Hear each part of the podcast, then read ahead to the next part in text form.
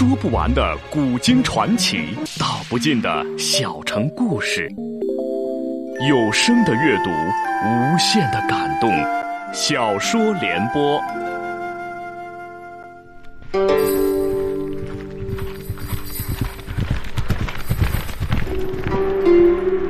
齐桓公用才无度，好酒好猎好女人，但他最爱惜人才。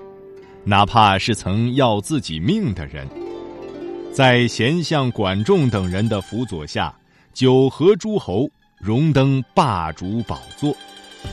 请听秦俊的长篇系列历史小说《春秋五霸之齐桓公》，由时代播讲。文江道：“这就是你的部队了。”齐桓公奉天子之命会盟北行，你不赴会，上为亡命，下为生救之情。有道是生救如父子，你不念生救之情，老身还要念兄妹之情呢。你若不是老身儿子倒罢，你若还是老身儿子，快快遣人与齐侯会盟。鲁庄公垂手回道：“母后不要生气，儿臣尊敬母后之命也就是了。”鲁庄公退出内宫，急忙上殿，复又召师伯上殿与之道：“太夫人破寡人与齐侯定盟，寡人不敢不从。但城下之盟，寡人实在耻之，奈何？”师伯道：“臣有一个办法，可使主公免受城下之盟。”鲁庄公忙道：“什么办法？快讲！”待师伯讲了他的办法之后，鲁庄公喜道。这办法甚好，快快带寡人修书齐侯。说罢，忙命内侍剪刀伺候。师伯紧握小刀，凝思片刻，说道：“前次北信会盟，因孤有犬马之机，未曾应命。君以大义责孤，孤之罪矣。然城下之盟，孤实耻之。若退兵于君之境上。”孤敢不捧玉帛以从？席鹏得鲁庄公回书，星夜赶奔济水，呈之齐桓公。齐桓公睹之大喜，笑对管仲道：“果如仲父所料，但鲁侯要寡人退同齐境，方肯会盟，寡人就答应他吧。”管仲笑道：“善。”于是齐桓公送走了陈、蔡、朱三国之君，下令退兵。柯地，静候鲁庄公。鲁庄公见联军撤离济水，召群臣问之：“寡人欲赴柯会盟，谁人愿随驾前往？”话刚说完，将军曹沫高声应道：“臣曹沫愿往。”鲁庄公意在曹刿，没想到半路杀出一个曹沫，摇手说道：“请三拜于齐，不怕齐人笑耶？”曹沫正色回道。就因为拜了三次，臣才要随主公前往。三拜之耻，一朝雪之。鲁庄公道：“齐国兵精将勇，能臣如云，将军如何雪之？”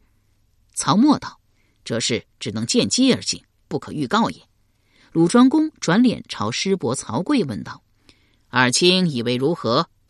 师伯曹刿齐声回道：“当让曹将军从之。”鲁庄公叹道。曹将军，寡人越境求盟，犹在拜也。将军若能为寡人雪耻，寡人听清。曹沫没有回答，只是郑重的点了点头。齐桓公闻知鲁庄公来柯地会盟，命人筑坛以待。坛高三丈，皆分七层，每层具有壮士之黄旗把守。坛下雄兵布阵，以青红黑白之旗按东南西北四方定位，皆有将官分队统领。大司礼兵须武长之，坛上见大黄旗一面，绣着“方伯”二字，旁置以大鼓，王子成父长之。坛中间设香案，排列着朱盘玉鱼，成生煞蒙之气。席棚长之，两旁反殿设有金尊玉甲树雕长之。坛西立石柱两根，系着白牛白马，旁立持刀屠夫，有一牙长之。东郭牙为宾相。立于阶下迎宾，管仲陪伴齐桓公左旁，君臣二人肃立坛上。须臾，鲁庄公车驾来到坛下，东郭牙高声唱道：“鲁侯驾到！”齐桓公高声回道：“请鲁君携一臣登坛，余下人等敬禀坛下。”鲁庄公下得车来，往坛口石阶前行，战战兢兢。曹沫身穿重甲，手扶佩剑，气宇轩昂，紧随鲁庄公身后。君臣正要升阶，东郭牙上前将曹沫拦住，道：“今日两军会盟，既用凶器，请将军解下佩剑。”曹沫睁目视之，两目尽裂。东郭牙心中一凛，倒退六步。庄公君臣立阶而上，王子成父高喝：“击鼓鸣钟！”兵士应声擂鼓撞钟，声震八方。鲁庄公一步一颤来到坛顶，与齐桓公相互行礼。二通鼓壁，对相岸行礼。坛下席棚高喝：“徒生！”谭西易牙指挥屠夫宰杀了白牛白马，以玉鱼。接下牛马之血，递与席鹏。席鹏双手捧鱼，寻阶拾击而上，至坛顶，跪地奉鱼道：“请主公鲁侯歃血盟誓。”话刚落音，曹沫大跨两步，右手按剑，左手拦桓公之袖，怒形于色。管仲急步上前，用身体挡住齐桓公，问道：“将军想干什么？”曹沫正色说道。齐国数犯鲁境，前时一战夺我汾阳之田，实为恃强欺弱。今日齐侯以济弱扶倾为惠，若还我汾阳之田，我主公与君歃盟；若不还，曹沫血溅此坛矣。齐桓公以目寻管仲，管仲道：“曹将军之求并不为过，请主公许之。”齐桓公面向曹沫道：“仲父的话，你已经听到了吧？”寡人退还你们汾阳的国土，也就是了。曹沫见齐桓公答应归还汾阳之田，乃放开桓公袍袖，还剑入鞘，朝桓公跪行一礼谢罪。桓公虚服道：“壮士何罪之有？快快请起。”曹沫起身，自席鹏手中接过血鱼，再跪于齐桓公、鲁庄公面前：“二君请盟。”二君以指乳血。弹指天地，共事道：“自今日起，齐鲁两国互亲互助，有违盟誓者，天地不容。”势必，二军以指蘸血，抹于口唇，相对稽首行礼。曹沫待二军煞毕，奉血鱼朝管仲躬身说道：“仲父主齐国之政，外臣曹沫愿与仲父煞盟。”齐桓公笑道。何必重父？寡人与子立誓，乃用纸蘸血，指日而誓。寡人若不返汾阳之田与鲁者，有如天上之日，日落我没。曹沫沾血涂唇，跪地拜天誓道：“齐侯若还汾阳之田，曹沫之剑不再染其人之血。有违誓言，雷打龙抓。”齐桓公、鲁庄公、管仲相视大笑。是晚，齐桓公与柯地公馆大摆宴席，两国君臣共饮共欢。正饮到酒酣耳热之际，王子成父戎装而进，径奔鲁庄公，害得庄公面色大变。曹沫一紧张起来。齐桓公斥道：“大司马不得无礼！”王子成父怒目道：“古人有言，君忧臣辱，君辱臣死。曹沫狗胆包天，竟敢挟持主公，臣要他加倍偿还。”曹沫拿狗命来！齐桓公道：“大司马不可无礼，匹夫约言，尚不失信，何况君乎？你等快快退下！”王子成父等盛怒而来，岂能一说就退？齐桓公恼了，瞠目说道：“你若再不退下，便是抗君之罪，寡人绝不宽容。”众人这才含恨而退。鲁庄公暗道了一声好险，轻轻将额头上冷汗擦去。曹沫亦然，他倒不是为自己担心，是担心鲁庄公。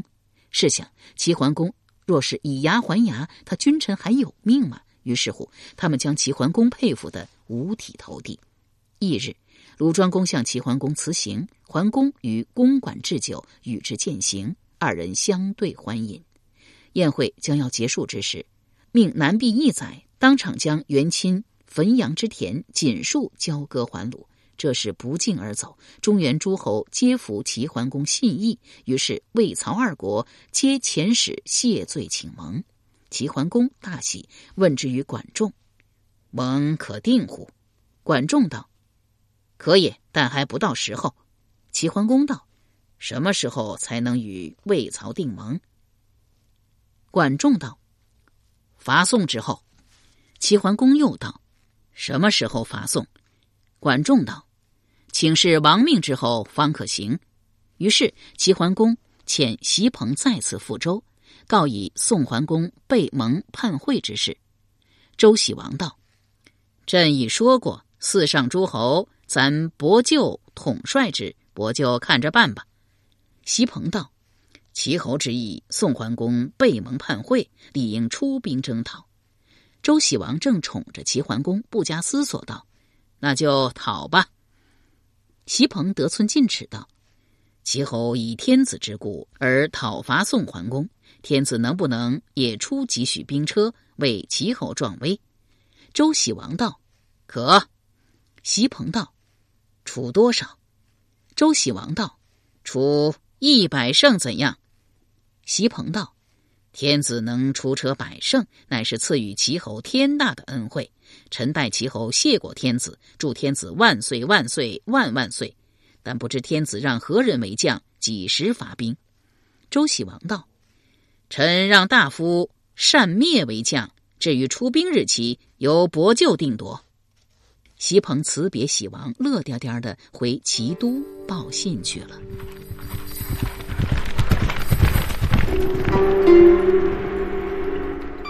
由时代播讲的秦俊的长篇系列历史小说《春秋五霸之齐桓公》正在播出。陈曹二军闻听齐桓公出兵伐宋，引兵出征，愿为前部。齐桓公使管仲亲率义军前去会陈曹，自引席鹏、王子成父。东郭牙等率统大军继续前进，并知会单茂、会使商丘一同伐宋。在好色方面，齐桓公丝毫不逊于其兄襄公。王姬下嫁之时，徐蔡二国为讨好天子，各遣一女随嫁。此三女皆有绝世之貌，齐桓公把她们分封为大夫人、二夫人、三夫人，其宠不在魏姬之下。魏姬也是夫人，但不在三夫人之列，称如夫人。其俸禄宫室亦不在三夫人之下。齐桓公每次出征，便把四位夫人带在身边。至于其他嫔妃，尚有十数人之多。管仲也好色，每次出征，亦以私车载妻妾同行。除了叶敬、蔡新之外，尚有一个季嫔，俱是天姿国色。在这三人之中，唯叶敬最贤，也最聪慧。对于齐桓公和管仲带妻妾从征，将士既羡又急，颇有怨言。叶敬闻之，向管仲劝道：“主公贪色，夫君身为宰相，何不劝谏一二？”管仲笑嘻嘻回道：“国君好色乃私事，宰相辅君治国，岂可干涉国君私事？俗人有言。”劝酒不劝色，我若劝之，必得罪于国君，何益于国呀？何益于民呢？又何益于国君之霸业呀？叶庆道：“夫君不见也罢，何必还要携倩妾等人随征？”管仲正色回道：“主公携姬嫔从征，将士颇有非议。我携你等随征，实为主公分谤也。”叶敬嗔笑道：“好一个为主公分谤！”冠冕堂皇，管仲一把将他搂在怀中，吻了又吻道：“实话说给你听吧，我也好色呀。一日可以无饭，但一日不可无女人呐。”叶静伸出玉指朝管仲的鼻梁上刮了一下，笑道：“好厚的脸皮，羞羞不羞啊？”他二人一边调笑，一边前行，不知不觉来到了山下。山下有一牛群，约十头。牧牛者是一彪形大汉，头戴破笠，身穿粗布短衣，赤裸双足，手执一杆牛鞭，他一边用鞭杆敲击牛角，一边仰天而歌，目中无人。管仲见他气度不凡，喝令停车，朝随侍之人唤道：“黑佛，快去取些酒肉送给那牧牛之人。”黑否者，管仲之家奴也。黑否当即寻来一块肉干、一觞酒，递给牧牛人，自言自语道：“人走运食肉，牛走运啊长膘。小子，你走运吧，我家主人赐你酒肉。”牧牛人手拄鞭杆，对酒肉不屑一顾，面对矮山高天说道：“牧牛之人不识无名之事也。”黑否笑道：“你这样子，想不到还是一个硬汉呢。”实话告诉你，我身为宰相奴仆，忙得很哦，哪有时间跟你啰嗦？快吃，快吃！牧牛人大惊道：“怎么，你的主人是宰相？”黑否昂首答道：“正是。”牧牛人道：“哎，他是哪国宰相？”黑否道：“哪国宰相？当今天下哪国宰相肯赏你这牧牛野夫就是？唯有齐国宰相管仲才会亲近你这等人。”牧牛人闻听宰相管仲赐酒，仰天大笑道：“管仲的酒肉，我当食也。”扔了牛鞭，一手捉伤，一手抓肉，大喝大嚼。牧牛人石壁拍了拍手，对黑否说道：“我想面见你家相爷，凡代为引荐。”黑否急道：“就你这个样子，还想见宰相？不要一听别人说你脚小，你就扶着墙走路。好好放你的牛吧。”说毕，便要转身。牧牛人道：“你既然不愿带我去见你家的相爷，那么你带我转一句话好吗？”黑否道：“转一句什么话？”牧牛人道：“浩浩乎白水。”黑否没喝过一滴墨水，怎解其中之味？瞪着一双马眼说道：“好好喝白水？你小子吃饱了酒食，又要好好喝白水？白水遍地都是。”何须向相爷讨要？牧牛人见他误会了，苦笑一声道：“非也，浩浩乎白水，不是好好喝白水。你若不懂，不要装懂，只需将我的话如实的转禀相爷也就是了。”说毕，转过身去，高声牧牛，不再理睬黑否。黑否打鼻子里哼了一声：“切，架子还不小。我就是将你的话如实禀告相爷，他也不会赏你一滴水。”说毕。转身赶上管仲宣车，低声说道：“啊，相爷，那野人要奴才捎话给您。哦，什么话？呃，好好喝白水。”管仲忍不住的笑了。他真的这么说了？黑否道：“呃，好像不是这么说。他怎么说？”黑否想了许久，还是想不起来，一边拍打着脑门，一边自语道：“呃呃，好好喝白水。”白水，对了，他一定是吃了酒肉，口中发渴，想讨水喝，又不愿承认。管仲道：“怎么不愿承认？”黑否道：“呃，那野人不承认他想喝白水。”管仲摇了摇头：“一定是你记错了。那牧牛人不会因为一口白水找宰相的麻烦。”主仆二人的对话，叶静全听到了耳朵里，他也觉得管仲说的有道理。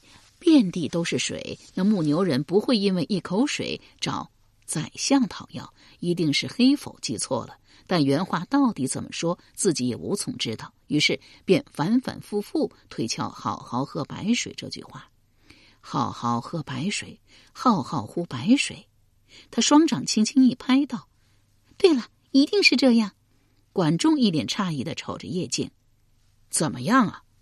叶静道：“夫君还记得？”白水之诗吗？怎么不记得？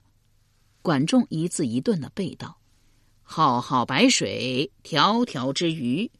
君来召我，我将安居。”叶静道：“黑否一定是把浩浩白水啊听成好好喝白水。”他这一说，黑否也想起来了，更正道：“呃，不对，奶奶说的不对。那野人的原话是‘浩浩乎白水’，不是‘浩浩白水’。”管仲与叶静相视一笑，斥道：“休要多嘴，听你家奶奶往下讲。”叶静道：“此人要夫君召他，他要安居呢。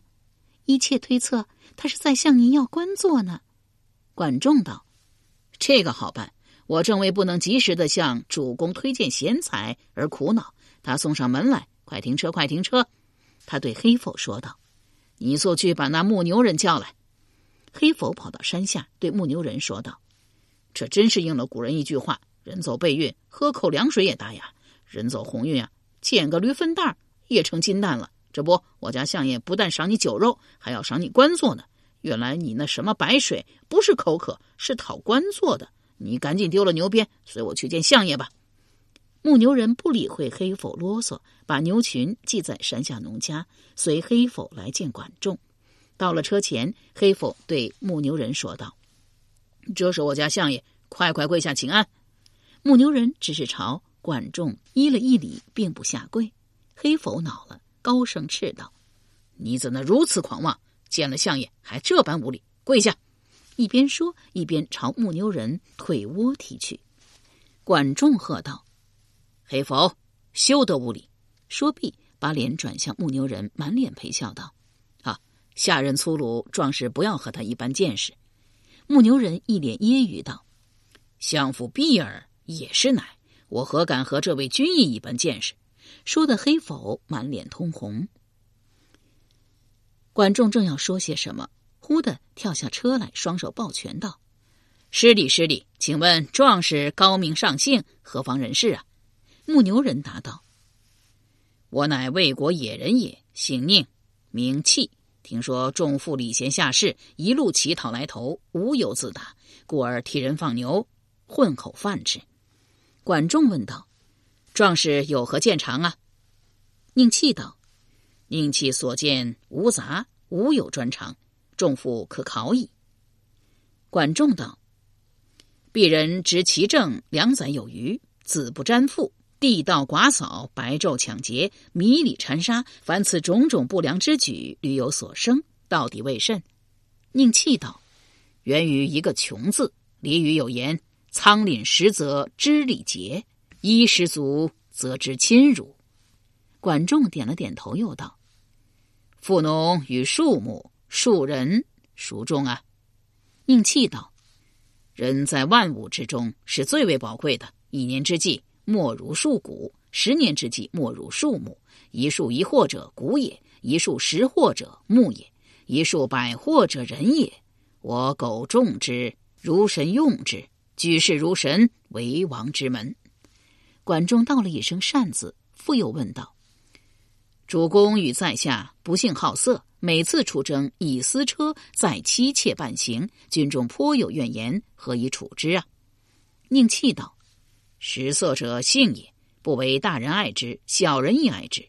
大人若能于军中设立女驴数百，怨言自息。管仲道：“这些女驴由何而来呀？”宁气道：“有三种途径可得。哦，哪三种啊？战争中被俘虏的女子一也，罪犯的妻女和家奴二也，自愿卖身的女子三也。”管仲又点了点头。舍女旅固然好，可齐国并不富啊，哪来这一笔开支？宁气道：“开什么支啊？向行乐的将士征以叶和之子，既解决了将士的姓氏，又有一笔可观的收入。”管仲连道三声善，他又就治国治军之事向宁气一一加以询问。宁气所答皆有见地，堪为治国之良才，不禁仰面长叹道。黄金入土不见天日，何能睹其光华？又对宁气道：“齐侯大军在后，不日必至此处。在下书一简信于你，你持之面君，齐侯必委重任于你也。”说毕，命黑否斩简备墨，写就荐书一封。宁弃躬身双手接过简书，奉过头顶，侧身于道旁。恭送管仲登车，那车渐渐远去，不由得潸然泪下，仰天大呼：“野菊，野菊，哥哥已经有了出头之日，你在哪里？你在哪里呀？”野菊者，乡间一女子也，确切的讲是宁弃情人。宁弃家贫，无钱读书。十二岁那年，左邻刘大麻子聘一塾师，教他的儿子赖娃读书。那书堂与他家仅一墙之隔，宁弃便在墙上打了一个洞眼，偷偷跟着读书。三年之后，竟能吟起诗来。忽一日，熟师的老情人赠了他一只木瓜，熟师爱不释手，要他的弟子以木瓜为题写诗一首，实现三日。刘大麻子虽说不算太富，田地也有两千多亩，壮马一匹，剑骡七头，牛三十多头，羊一百多只。其子大小也算一个纨绔子弟，懂什么鸟诗啊？过了三天，不说诗，连顺口溜也没溜出一句。熟师恼了，让他伸开手掌，狠狠的打了他三戒尺，戒之道：明天若是还做不出来，再加三戒尺。由时代播讲的秦俊的长篇系列历史小说《春秋五霸之齐桓公》，今天就播送到这里。请您明天继续收听。